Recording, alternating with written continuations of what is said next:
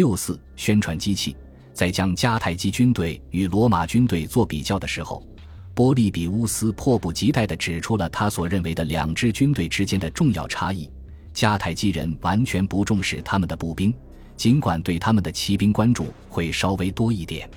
因为他们所使用的是一支外国雇佣军。相反，那些罗马士兵都是本国人和公民。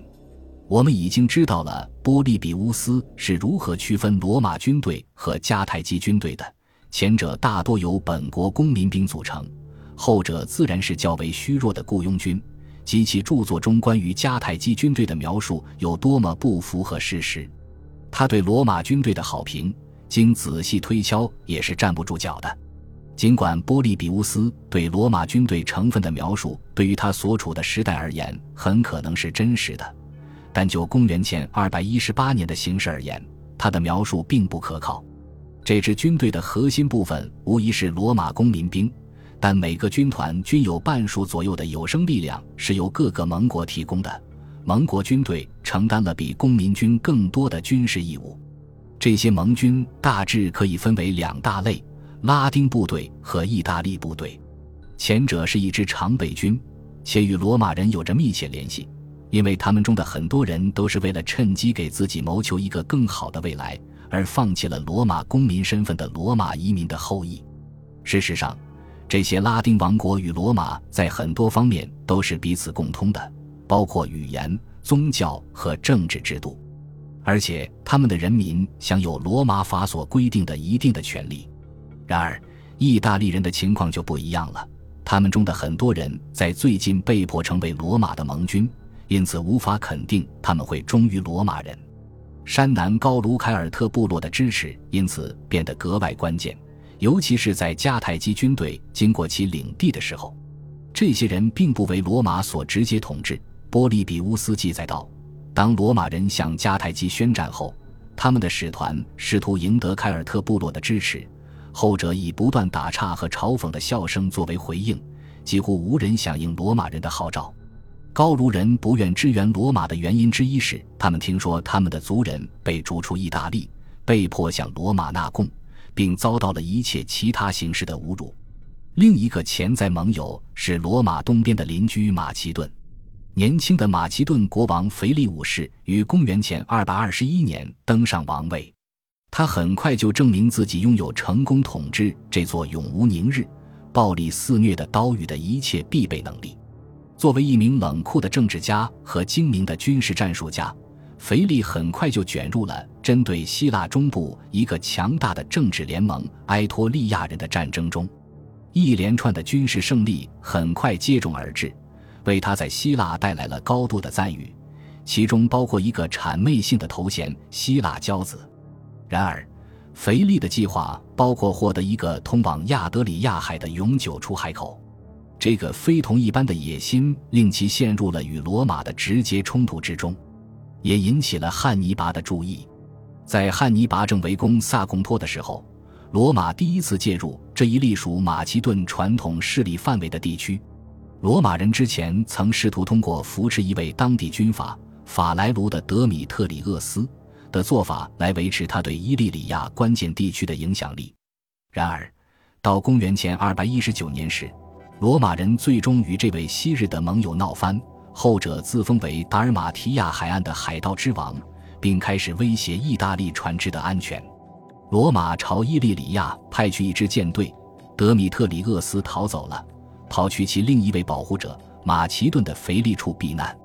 因此，当汉尼拔的伟大远征开始的时候，罗马的几个重要盟友似乎变得不再可靠了。然而，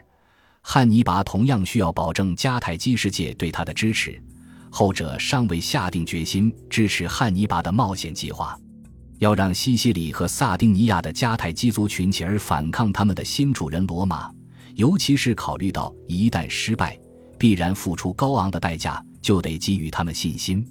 在迦太基也是如此，元老院的继续支持是以军事上的胜利为重要先决条件的。因而，汉尼拔所需要的不仅是来自北非的军队和金钱，还有北非当局的授权。他要吸引其他方面的支持，就必须被视为迦太基王国的代表，而不仅仅是又一个无根基的冒险家。事实上，由于迦太基元老院驻汉尼拔军代表的存在，元老院在军事行动中的影响力越来越大。他们的官员在希腊文文献中被称为 s i n d r 随主西班牙和意大利的迦太基军队一起行动，而汉尼拔与腓力于公元前215年最终达成的协议，也是由他们与汉尼拔一起同马其顿人签署的。在面对着来自海内外的源源不断的求助时，汉尼拔无法再单单依靠新战术来将迦太基的军事行动继续下去。宣传一词。这一行为显然侧重于对经严密控制的信息的生产与散播上，在通常情况下似乎不适用于古代世界。为了使这一技术手段能够得到有效应用，需建立一个可用的传输及通信体系，而那个年代并无相关体系，也远不具备建立这一体系的条件。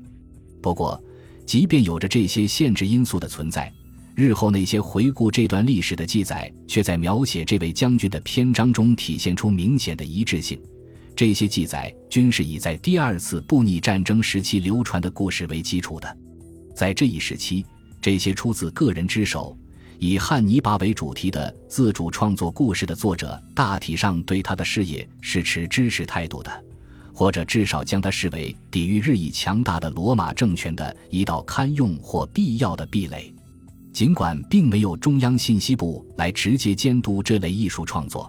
但我们所看到的汉尼拔的支持者在对汉尼拔及罗马战争的描写中体现出来的一致性，表明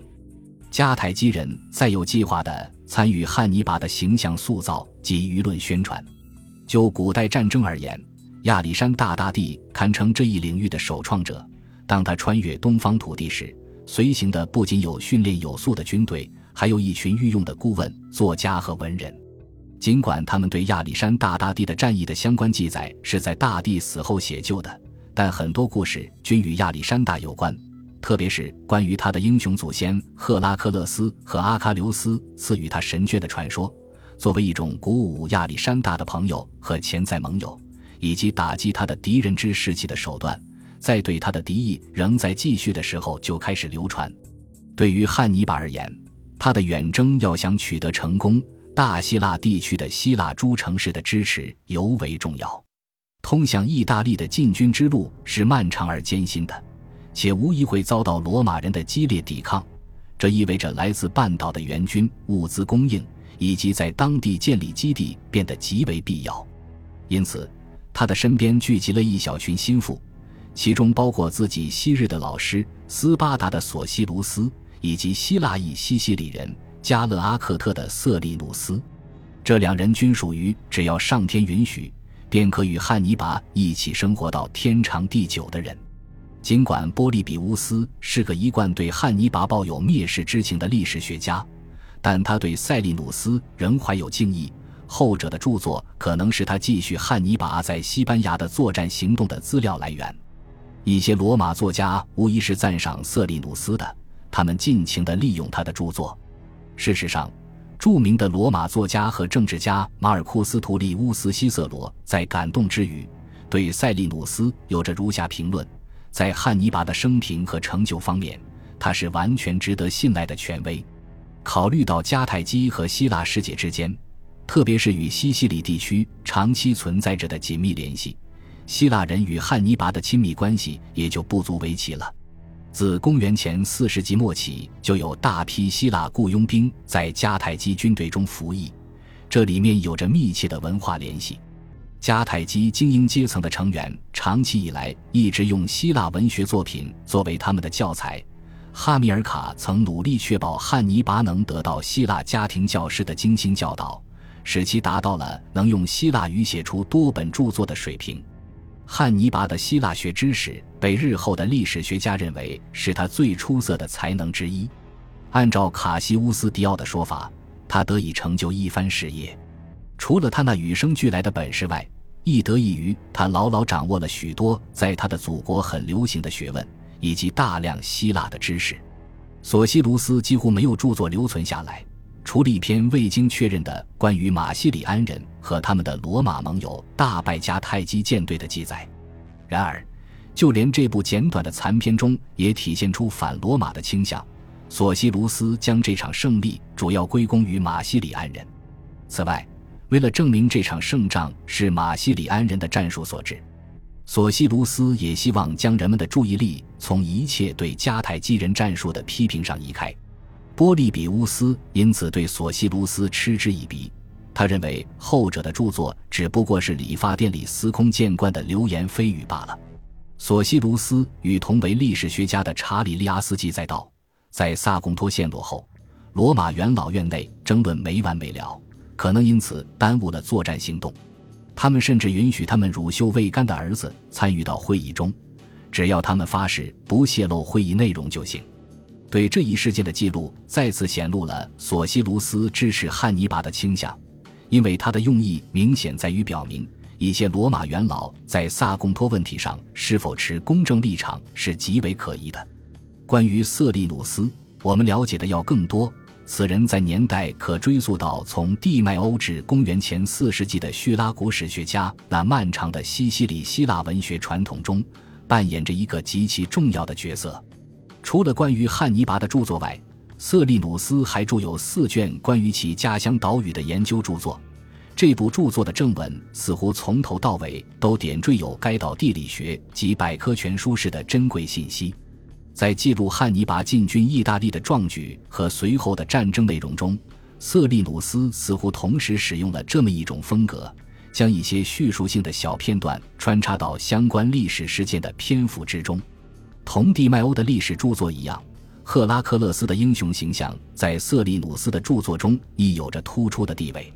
这一事实很可能反映了该天神英雄对汉尼拔形象的重要意义。在这一点上。汉尼拔效仿的是莫洛西亚国王皮洛士，此人在意大利和西西里作战时的决策，在某种程度上被证明是汉尼拔的样板。皮洛士与汉尼拔一样，写有数本著作，他的随从们也在进军途中对他的作战行动加以记录。同之前的亚历山大大帝和后世的汉尼拔一样，皮洛士同时对传奇故事、演讲。历史剧的演出以及肖像艺术进行了合理利用，从而成功的将自己宣扬成带领地中海西部的希腊人抵御罗马入侵的救星。在意识形态的规划环节中，阿喀琉斯的形象被证明占有重要地位，因为这样就能将此次冲突重塑为一场新的特洛伊战争。然而，在西西里时，皮洛士认为自己是与赫拉克勒斯。几个英雄人物中的一个一样的人，以此来动员西西里的希腊人与迦太基人作战。因此，汉尼拔这种将赫拉克勒斯形象据为己有的做法可以说是由来已久。但站在迦太基人的角度看，这一形象又截然不同了，他可能变得更为强大。因为汉尼拔既可倚仗赫拉克勒斯在希腊传统文化中的救世主形象，也可将这位天神在地中海中部另类传统文化中的融合形象以及与麦勒卡特之间的联系借为己用。